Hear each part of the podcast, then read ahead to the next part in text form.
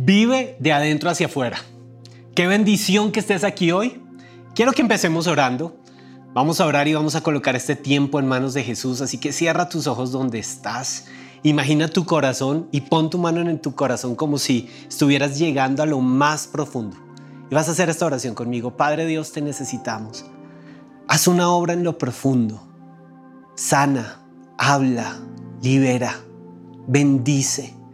Siembra tu palabra, Señor, en el lugar de nuestro corazón, en el lugar especial que tú preparas y que dé fruto. Y por encima, Señor, de lo que está pasando alrededor, yo declaro el poder del Espíritu Santo este fin de semana en cada persona que se conecta con nosotros. En el nombre poderoso de Cristo Jesús. Amén. Amén. Pues bien, Qué honor poder compartir con ustedes este fin de semana tan especial y creo que ya debes tener una media idea de qué vamos a hablar. El título de la prédica es Vive de adentro hacia afuera. No más, no sigas viviendo de afuera hacia adentro. Te voy a hablar de uno de los principios de vida más poderosos que puedes encontrar en la palabra de Dios. Y es que tu Dios, el Dios de amor, el Dios al cual seguimos, está muy interesado en fortalecer tu espíritu, lo esencial en ti, lo más profundo. Y la vida poderosa y la vida victoriosa en Dios no se vive de afuera hacia adentro. La vida poderosa en Dios empieza en el interior de tu espíritu, donde solamente tu poderoso Padre en el cielo sabe llegar. Así que hoy Vamos a recibir este principio de vida y vamos a salir de este lugar declarando, yo tomo la decisión de vivir desde lo profundo de mi ser hacia afuera y cambiar lo que está pasando afuera, porque Dios colocó algo muy poderoso en mi interior. Quiero que me acompañes al libro de Juan, capítulo 7, versículos 37 al 39. Y te vas a encontrar con una palabra preciosa y poderosa de Jesús, que precisamente nos está hablando esto de vivir de adentro hacia afuera. Mira lo que Jesús dice en las Escrituras. El último día de la fiesta, el más importante, Jesús se levantó y gritó, si alguien tiene sed, que venga a mí y beba. Las escrituras dicen que del interior del que cree en mí saldrán ríos de agua viva. ¡Wow! Y vamos al versículo 39, porque Jesús dijo eso acerca del Espíritu que recibirían después los que creyeren en Él, pues aún no estaba el Espíritu, porque Jesús todavía no había sido glorificado. Una vez más, Juan 7, 37 al 39. ¿Y por qué te estoy hablando de este versículo? Mira lo que está pasando. Y vamos a hacer una especie de estudio inductivo de esta palabra. ¿Cuándo ocurrió esto? ¿Cuándo? Hay un cuándo específico y la Biblia nos dice que fue el último día de la fiesta. Pero la Biblia también es espectacular porque nos detalla que el último día de la fiesta de los tabernáculos, que fue cuando Jesús pronunció estas palabras, era el día más importante. Eso significa que toda la ciudad estaba llena de gente. Eso quiere decir que para decir esta verdad fundamental, Jesús se aseguró que los más lo pudieran escuchar. ¿Cuándo ocurrió? El día más importante de la fiesta de los tabernáculos. ¿Quién? ¿Quién está hablando? Pues Jesús, nada más y nada menos que el Hijo de Dios a quien tú sigues, tu Maestro, el poderoso, el unigénito de Dios, en el cual está tu esperanza, la vida, la puerta, el que nos revela al Padre, Él mismo se coloca de pie. ¿Y cómo? Así lleno de autoridad, puesto en pie, gritó. Él alzó su voz e hizo llamar la atención de toda la multitud celebrando la fiesta de los tabernáculos. Él quería que todo el mundo escuchara estas palabras y él se iba a asegurar que estas palabras entraran profundo, porque aquí hay una verdad fundamental que a veces pasamos por alto. ¿Qué, les ¿Qué fue eso que les gritó? Les dijo esto, si alguien tiene sed, Si alguien está seco al vivir una vida vacía, si alguien vive en un desierto, si alguien realmente quiere conocer el poder del agua viva, que todo lo refresca y que todo lo hace nuevo. Ah, acérquese a mí y crea. Venga aquí, donde yo estoy, el Hijo de Dios, Jesús. Porque te aseguro algo, si tú vienes a mí, de tu interior, de tu interior, de lo más profundo de tu ser, de ese lugar donde solamente el Padre que te ama puede llegar, de ese interior empezarán ahora a correr, a fluir ríos, ríos, ríos de agua viva. Jesús sabe lo importante que es lo que ocurre dentro de tu interior. Y Él sabe que el exterior, que tu mundo externo, que las circunstancias, lo que vives cada día, las llamadas telefónicas, las conversaciones, el ambiente espiritual que nos rodea, este tiempo que ha sido tan confrontante y tan fuerte en muchas áreas, solamente puede ser transformado por la invasión del Espíritu Santo en tu corazón, que salta para vida eterna como un río que transforma tu exterior y hace que así el mundo se esté derribando afuera. Tú eres una fuente de agua viva. Tú eres una bendición en la tierra. Dios está contigo. Y el agua no se ha acabado. Y en el peor de los desiertos, Tú eres un oasis. Tú eres vida. Tú refrescas. Tú traes el poder del cielo sobre la tierra. Si ese es tu sueño, por eso estás aquí. Y por eso es esta predicación. Y por eso creo que lo que más estamos necesitando en este momento, hoy, justo este fin de semana, justo en este tiempo caracterizado por tanto desierto, es que el pueblo de Dios se levante y sea una fuente de agua viva desde su interior. No más un pueblo de Dios callado por lo que pasa afuera que simplemente lo afecta. Ah, ah, ese no es el orden de Dios. El orden de Dios no es que tú vivas por lo que el mundo dice, por lo que las otras personas están viviendo, por las situaciones, por las circunstancias, por las conversaciones, por lo que está de moda, por lo que otros piensan, por las ideologías, por los términos, por las enseñanzas de otros. El secreto está en que tu corazón hoy se levante y tú permitas que el Espíritu Santo de Dios se conecte con el Espíritu tuyo acá adentro. Y ese Espíritu glorioso del Espíritu Santo de Dios conectado con tu Espíritu acá adentro produzca en ti una fuente de agua viva que traiga salvación a otros.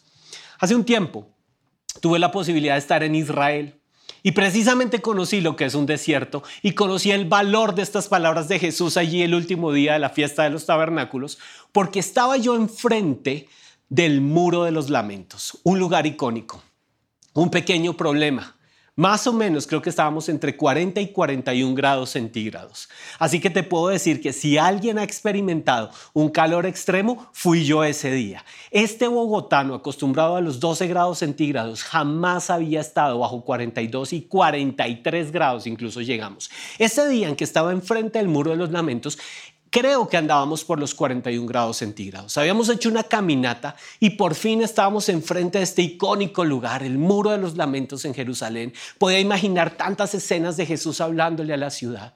Y aun cuando yo quería disfrutar el momento, había algo aquí, había un calor, estaba sudando que no me dejaba y no me dejaba y me quería controlar. Este es el problema. Mi botilito de agua ya solo le quedaba un chorrito. Y te podrás imaginar lo que pasa en un botilito de agua cuando has caminado todo un día y solo queda un chorrito y estás a 41 grados centígrados. No era el agua más atractiva que tú te puedas imaginar. Era agua caliente y era poquita. Y yo no quería agua caliente. Yo quería agua fresca. Yo quería agua refrescante que bajara por acá y cambiara ese calor profundo que tenía. Mientras escuchaba algo espectacular acerca del muro de los lamentos y lo que había ocurrido en ese lugar, de repente me distraje porque giré a ver y vi una máquina de esas que se inventan los judíos. Y no me preguntes cómo, ellos lograron construir una máquina que tiene esta capacidad. Toma el aire del ambiente, que obviamente estaba hirviendo por el calor de los 41 grados centígrados, desierto, toma el aire del ambiente y no sé cómo esta máquina tiene la capacidad de convertir el agua, el aire del ambiente en agua, agua fresca. Y estoy yo ahí mirando esa máquina y era agua gratis. Era lo mejor de todo. Gratis, fresca. Y lo mejor, mejor, todavía lo mejor. Helada, fría. Entonces, ¿qué hice yo? Cogí mi poquitico de agua caliente, me la bajé como pude, vacié mi botilito y me acerqué a la máquina y lo puse ahí al chorro. Y veía cómo caía ese chorro de agua en mi botilito, en mi termo. Y dije, wow, este es mi momento. Y no lo puedo hacer ahorita porque como estoy empezando hasta ahora la predica, si me llego a tomar esto me quedo sin voz. Pero imagínate este cuadro. Ah, refrescante ¡Wow! Entendí el poder del agua fresca en medio de un desierto. ¿Por qué te estoy diciendo esto? Porque como sabes, tú y yo estamos atravesando un desierto. Y esto es lo peor. Nuestra nación está atravesando un desierto. Las naciones de la tierra hoy viven un desierto. Pero esta es mi promesa. Cuando el pecado abundó, sobreabundó la gracia. Cuando más pecado hubo, más agua del cielo es llevada y llenada a través de los corazones de los hijos de Dios que sin dudar corren a Jesucristo, fuente de agua viva, que logra transformar el aire caliente, que logra transformar la sequedad del desierto y Él es la fuente de agua viva que produce en nosotros un río adentro. Y ya no necesitas un botilito llenándose, porque dentro de tu interior hay un río poderoso. Cuando los sistemas políticos no funcionan, cuando las ideologías simplemente predican odio, cuando la economía se derrumba, cuando las familias se destruyen, cuando hay violencia intrafamiliar, cuando los peores crímenes ocurren al interior de las familias, cuando la esperanza es robada, cuando el nombre de Jesús es negado en la tierra, cuando pareciera que no queda una sola esperanza, sigue existiendo un Jesús que dice, acércate a mí y bebe, porque te tengo esta respuesta para ti. De tu interior haré fluir ríos de agua viva. Solamente acércate a mí, deja de mirar las noticias, deja de mirar las circunstancias, deja de mirar el COVID, deja de mirar lo que tus ojos están viendo, porque los sentidos físicos se conectan con realidades del mundo exterior, pero los hijos de Dios vamos a desarrollar sentidos espirituales que nos llevan a conectarnos con el Padre del Cielo y que hacen que del interior de nosotros ahora fluyan ríos de agua viva que transforman lo exterior con el poder de Jesucristo. Levántate, iglesia. Quiero con esta prédica decirte, levántate, acerca tu botilito a la fuente de agua viva y no simplemente deja que tu corazón sea lleno una vez. El que creyera en mí, como dice la escritura, de su interior correrán ríos de agua viva. Acércate a Jesucristo, no hoy, hoy, mañana, pasado mañana, el jueves, el viernes, el día de la crisis, el día de la nueva esperanza, el día del diagnóstico, el día de la persecución, el día de la angustia. Acércate, porque los hijos de Dios sabemos que cuando el mundo se derrumba, la fuente de agua viva sigue allí para ti y para mí. Y la sed no nos va a acabar. Finalmente, aun cuando la historia de los muros de los lamentos estaba increíble, yo podía ver a todas las personas a mi alrededor padeciendo de sed. Y lo único que pude hacer fue empezarle a llenar el botilito de agua a todo aquel que se me acercaba, porque había descubierto la fuente de agua viva. Tu tiempo de oración es una bendición del cielo para ti, pero en tu tiempo de oración, tú y yo, yo en mi tiempo de oración, tú en tu tiempo de oración, necesitamos ser transformados por el agua del Espíritu. De eso se trata esta predicación. quiero llevarte a otro versículo que complementa perfectamente y que te explica esto, de adentro hacia afuera. Es mi versículo favorito de la Biblia y si tú entraras en este momento a mi oficina y me contaras algo, yo sé que voy a terminar hablándote de este versículo. Este versículo me encanta, me parece uno de los versículos más poderosos que el apóstol Pablo pudo haber escrito y tiene todo que ver con esta verdad de vivir de adentro hacia afuera. Primera de Tesalonicenses 5:23. Y préstale atención a este versículo. Y el mismo Dios de paz los santifique por completo y conserve todo vuestro ser, espíritu, alma y cuerpo, irreprensibles hasta la venida de Cristo Jesús. ¿Qué nos está diciendo esta palabra de Dios? ¿De qué se trata este versículo? Este es el principio de vida que quiero que hoy guardes en tu corazón. Hay un Dios de paz y su nombre es Jehová Shalom. Y en este tiempo en que Colombia está buscando desesperadamente la paz, quiero decirte que la única esperanza de paz probada y comprobada que una nación entera puede tener se llama el imperio del Padre Dios sobre nosotros.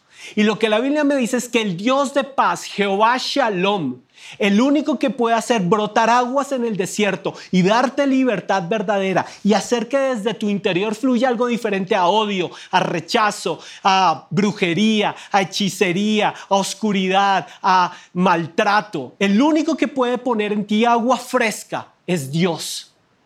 Y Él es Dios de paz y el Dios de paz os santifique por completo. ¿Qué es lo que Dios quiere hacer contigo? Claro que Él quiere santificar tu vida, pero no quiero que veas el proceso de santificación como algo místico, algo extraño, algo que te lleva a ti a ser un religioso extraño con forma de santo extraño. No, eso no es la obra de Dios. Quiero definirte qué es santificación.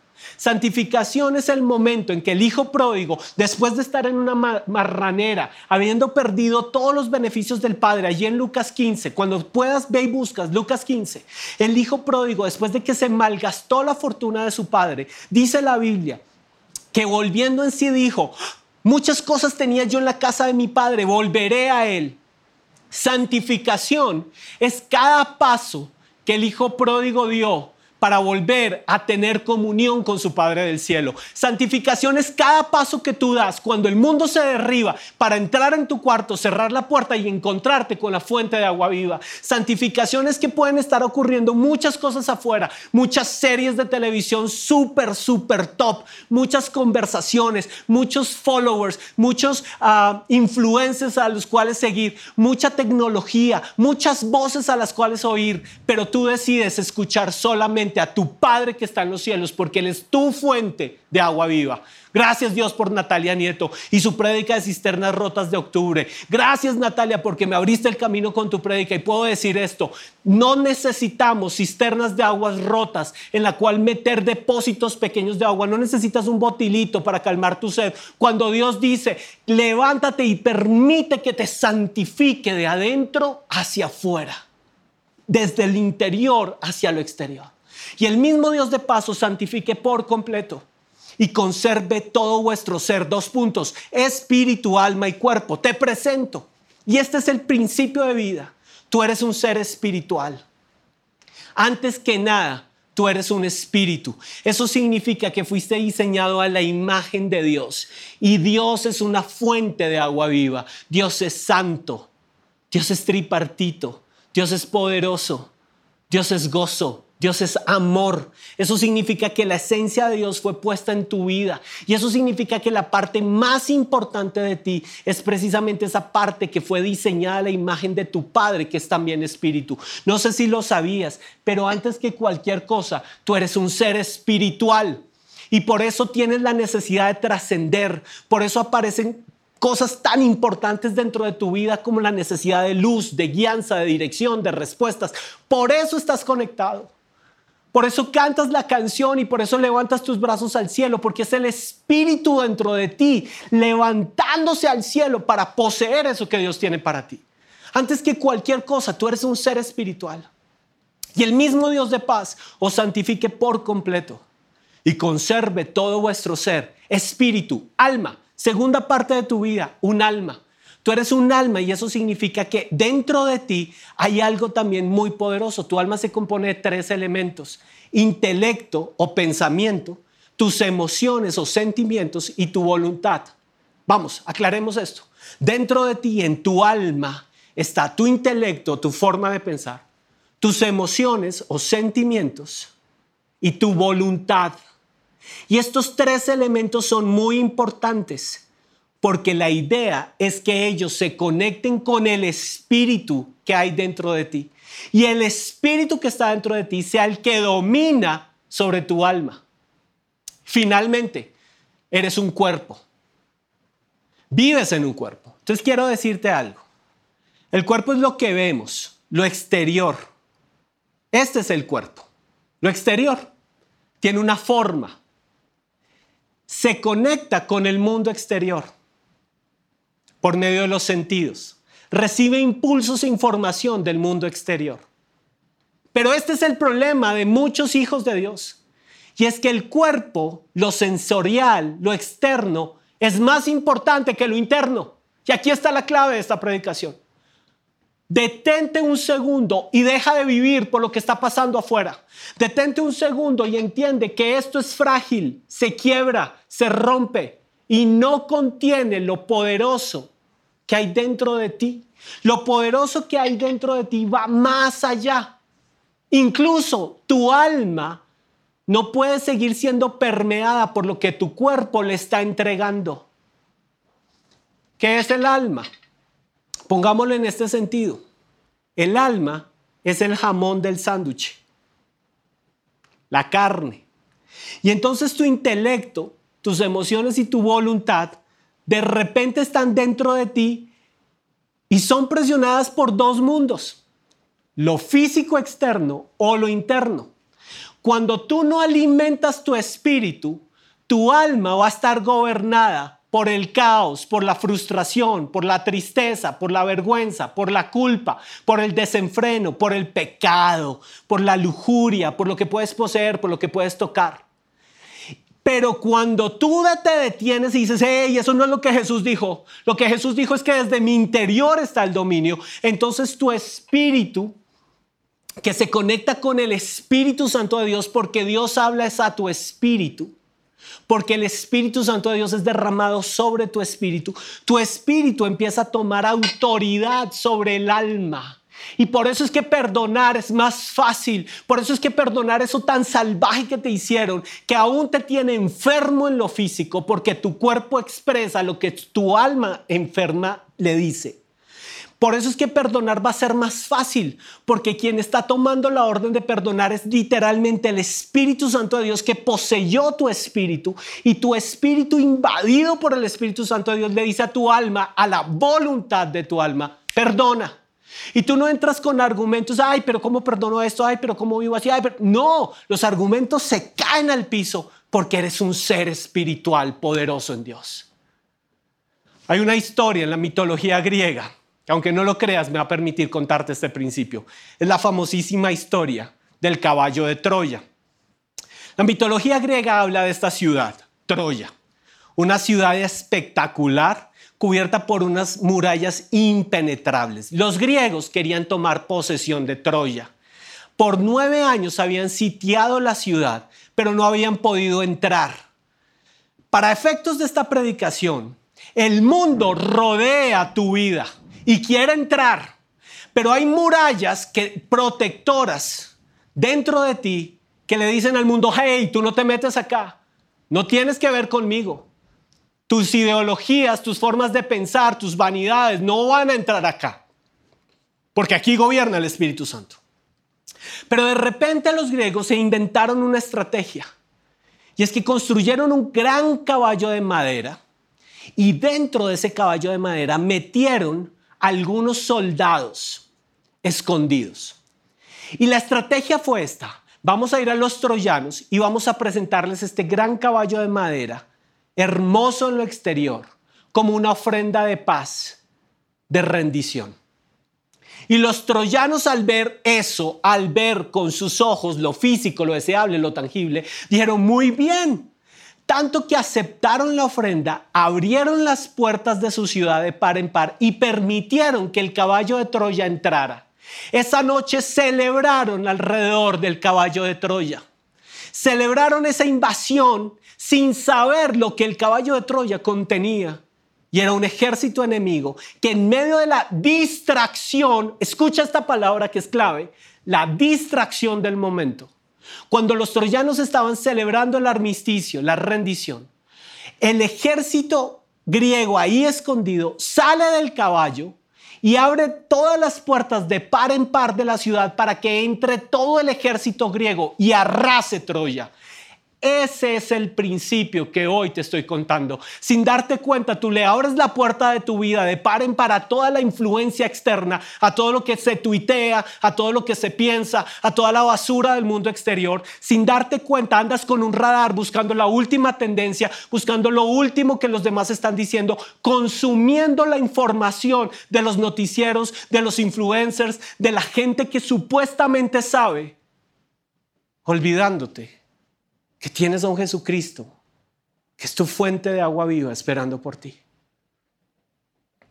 Y en ese momento el Espíritu se calla porque lo alimentas con la gloriosa presencia del regalo del ejército enemigo.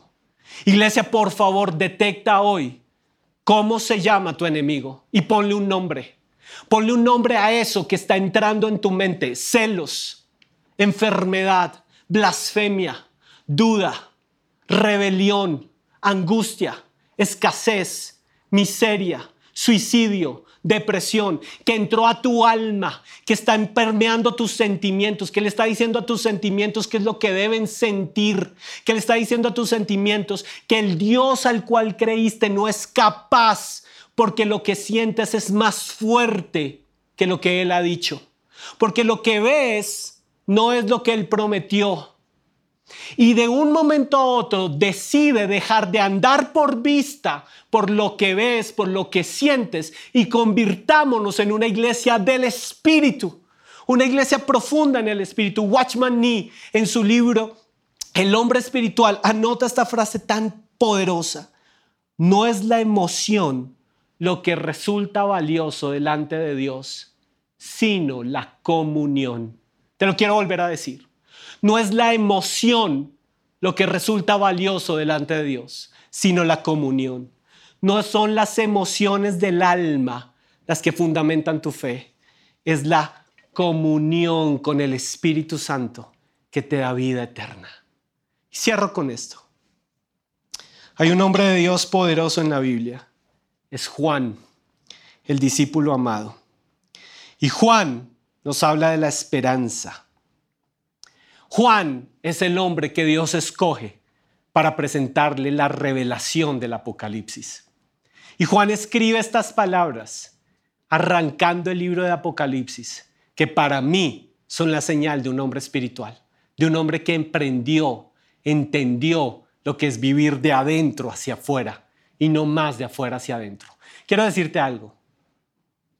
Juan estaba preso en Patmos, encarcelado en una isla, desterrado, solo, en una situación deplorable. Pero allí, mira lo que escribe.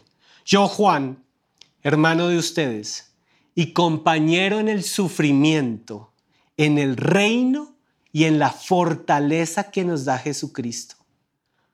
Un día del Señor estaba en la isla de Patmos a donde me habían desterrado por predicar la palabra de Dios y contar lo que sé acerca de Jesucristo. Escucha esta frase y subráyala por favor en tu Biblia. Busca Apocalipsis 1.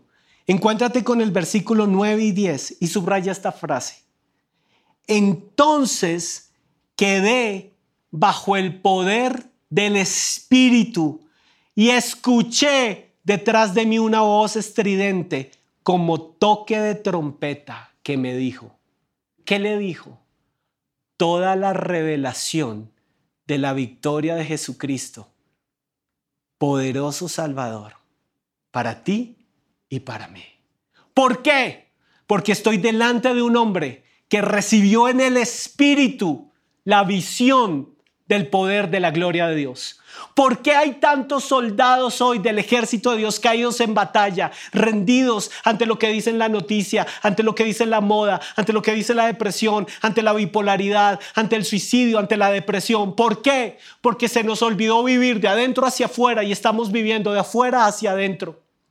Porque dejamos que el alma, con sus sentimientos, con nuestra forma de pensar finita, con una voluntad torcida que se cae y no se levanta, sea la que toma el control de nuestra vida. Pero hoy es un buen día para que tú permitas que quedes bajo el poder del Espíritu y por fin puedas escuchar de la fuente de agua viva, que son como ríos de agua, la palabra que llena tu espíritu desde adentro y transforma tu interior.